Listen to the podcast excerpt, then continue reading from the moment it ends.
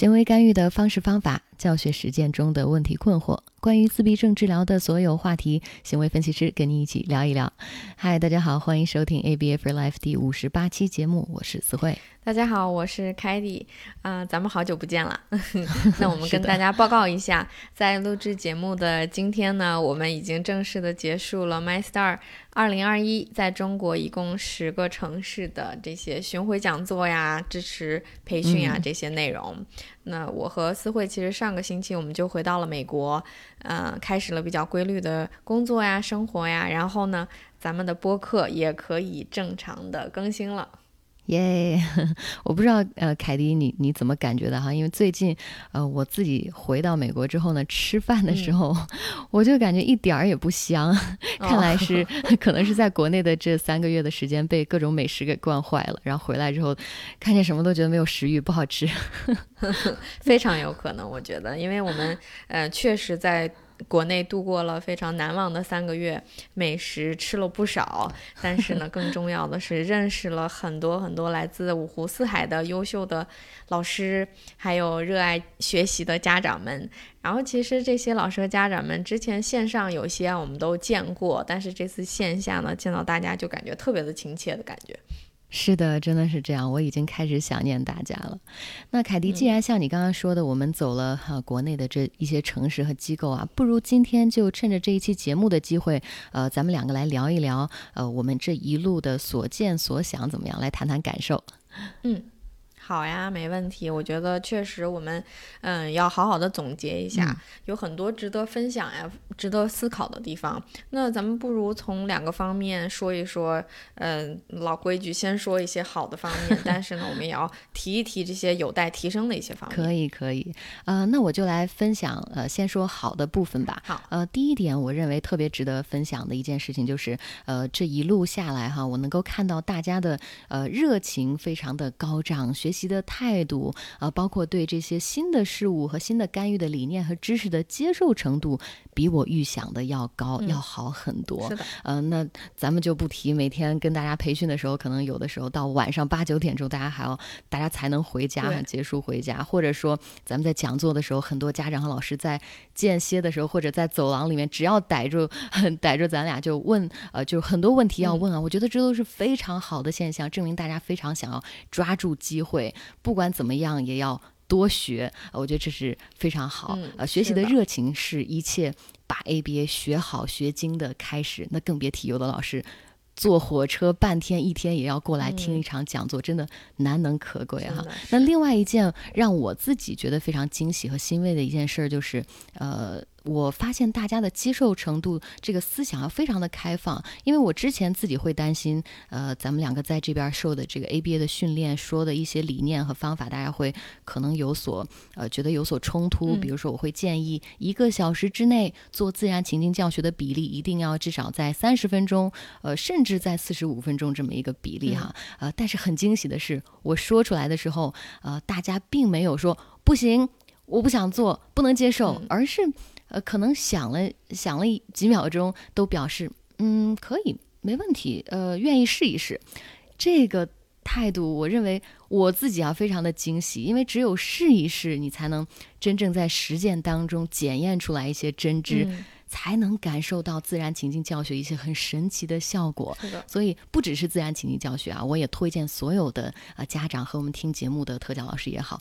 不要害怕尝试，不要害怕改变，要勇敢的突破自己的舒适圈，相信你会有意想不到的新的收获。非常同意。嗯，那下面我也谈一谈我个人收到的一个惊喜啊，就是，那么从我之前的线上的一些指导经验来看呢，我看到中国有很多咱们俗称传统型的机构啊，都是以课时型的 ABA 服务呃来的。什么叫课时型的 ABA？我给大家大家解释一下，就是比如说每天四十分钟，一个小时规定于一节课，然后咱们每天有嗯。很多孩子，每个孩子说我今天上一节课或者今天上两节课这样子的 ABA 服务。那相比之下呢，这种服务形式跟我所在的工作环境这种密集型 ABA 服务。呃，是不一样的。那密集型 ABA 服务，它通常可以达到每个星期三十个小时或者四十个小时这样子的强度。也就是说，我每一天下来，我们不分课，就是一天八个小时的 ABA，呃，这种在国内不常见的。但是呢，这一路上我惊喜的看到了。咱们国内的一些，嗯，勇于探索的一些机构的密集型的干预模式，这种模式在国内现在也是存在的。那为什么我很惊喜呢？因为我我们深知这种形式确实在国内现状做起来不容易，因为我们知道国内的这个人力资源，呃，特教的人力资源比较缺乏哈，老师呃不好找，老师不太好培训。老师不是很多，所以呢，这种呃形式的师生配比的要求其实是很难达到的，因为大半天或者是从头到尾。师生配比都要保持在一比一，所以这个对于机构来说，人力成本是非常高的。嗯，但是咱们既然看到了这些密集型的干预模式，就说明我们国内的特教行业和机构正在开始探索这种新的模式，嗯，正在采纳有。科学依据更有科学依据的这种干预形式，甚至有些机构现在已经可以达到我们推荐的每周三十个小时到四十个小时的这种早期密集型干预模式，并且我们看到的一些课程的管理啊、课程的设置，其实都做得很不错的。是的，这是我的惊喜。是的，我非常同意。那不仅仅是干预的模式达到了这样的呃有新的探索，我也很开心的看到他们的干预环境也变成了一种呃更加开。开放式的、敞开式的，呃，这样分区角的，每一个人从以前的啊一个小桌子、一个小凳子，到现在哦一块儿是自然情境教学，一块儿可能是桌面教学，这样的分区域式的，更贴近于自然的呃这么一个教学环境的设置。好，那我要分享的第三点呢，不如就接着凯蒂你刚才呃说的来哈，也就是呃，我发现每个人都在想方设法从自己的目前的角色出发啊，想要多为孩子做一些事儿，多。探索一些新的干预的模式和资源，你就会很惊喜的发现，每一位嗯特教的老师或者家长就不会止步于现在的呃工作的岗位和每天要上的课。有的老师会呃利用一段时间开发一套玩教具、一套卡片，或者整合一些活动啊、一些游戏。那有的呃老师和家长也看到了咱目前孩子的一些呃上学，比如说学龄之后没有一个很好的去处，这样资源有限的现象，他们就会想方设法成立一些嗯。比如说几个家长，我知道他们在探索，看能不能联手举办一个家庭式的这样康养的小团体呀，让我们的孩子有可能可以更好的去呃有这个环境去学习和生活。那也有的机构的负责人想要看看能不能在学校的层面进行一些合作呀，呃，创建一个专门为自闭症学龄儿童啊这样建设的学校。我觉得这些想法。真的还有很多啊，都非常的可贵。嗯，真的，一切最终的这个大事儿，都是从一个小小的想法的萌芽出发的。我真的要谢谢这些在一线不断努力，呃，让我们自闭症这个群体，不管是孩子或者成人哦，都更好的呃能够融入到我们社会而做出不断努力的每一个人，真的要谢谢你们。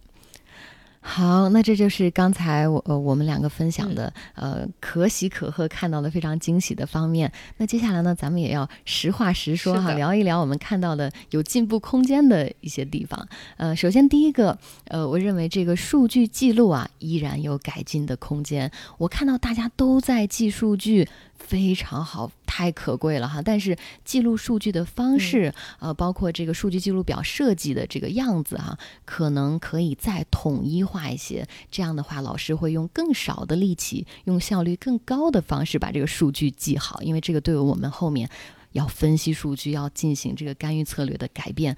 都是非常有帮助的，所以这个数据记录方面呢，我跟凯蒂也是为每一个我们到过的这个机构都带去了完整的呃一整套这个系统，也希望能够帮助大家提高效率。是的，这是第一点。那第二点呢，就是我们在观察大家的桌面教学的时候，发现我们的这个 DTT 的效率啊，我们可以继续提升。为什么这样说呢？因为我们会看到一种经常常见的现象，就是给孩子呃强化物先玩一会儿，然后收回来，咱们先给几个指令，然后哇好棒呀，奖励，咱们又玩好大一会儿。呃，所以如果大家愿意的话，你可以拿出你的纸和笔，还有一个计时器哈，我们可以把这些休息的时间。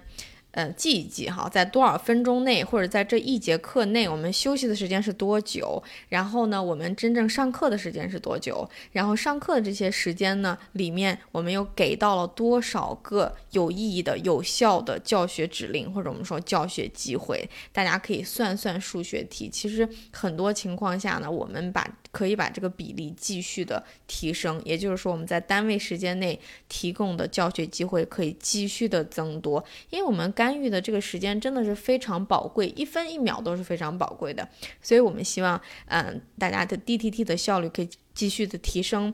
那在这一次呢，我和思慧在机构驻扎的时候，也给大家带来一些新的理念、新的一些小技巧，希望可以帮助大家提升这个教学效率。